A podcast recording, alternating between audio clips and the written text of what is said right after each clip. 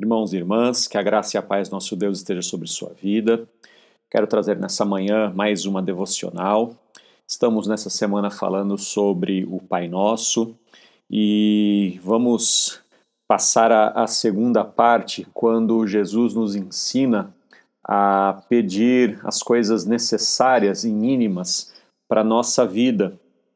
Hoje quero falar então sobre a quarta petição que é a petição do pão nosso de cada dia, mas gostaria de ler Provérbios 38, que diz: Não me des nem pobreza nem riqueza, dá-me apenas o alimento necessário.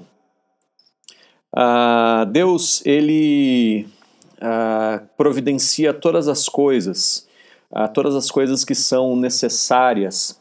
É por isso que essa segunda parte do Pai Nosso, ele sai do foco de Deus e ele entra na nossa vida cotidiana.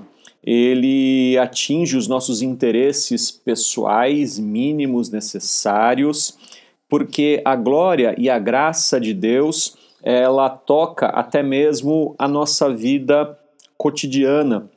E nessa oração nós expressamos a nossa mais profunda dependência de Deus.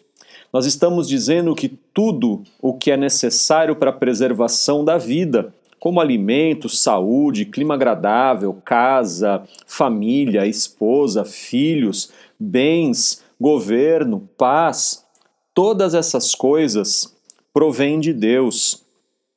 Deus, ele está preocupado com a nossa dependência dele e nós precisamos reconhecer que nós, pela nossa própria força, não conseguimos providenciar coisa alguma daquela que nós precisamos.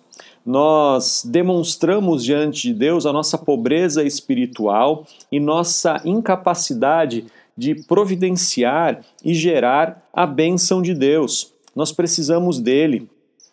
A expressão que dizemos dá-nos o pão de cada dia é uma expressão de extrema dependência de Deus que não é dependência dos meios humanos de produção.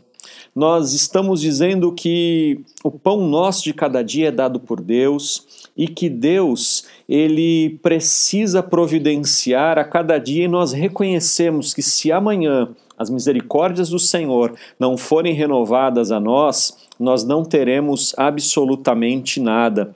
É por isso que nos lembramos as palavras de Jesus dizendo: basta a cada dia o nosso mal, basta cada dia o seu próprio mal. Nós, com a oração, Senhor, dá-nos o pão de cada dia, nós nos livramos da ansiedade. Nós dizemos, Senhor, eu não quero estar ansioso por aquilo que vai acontecer amanhã.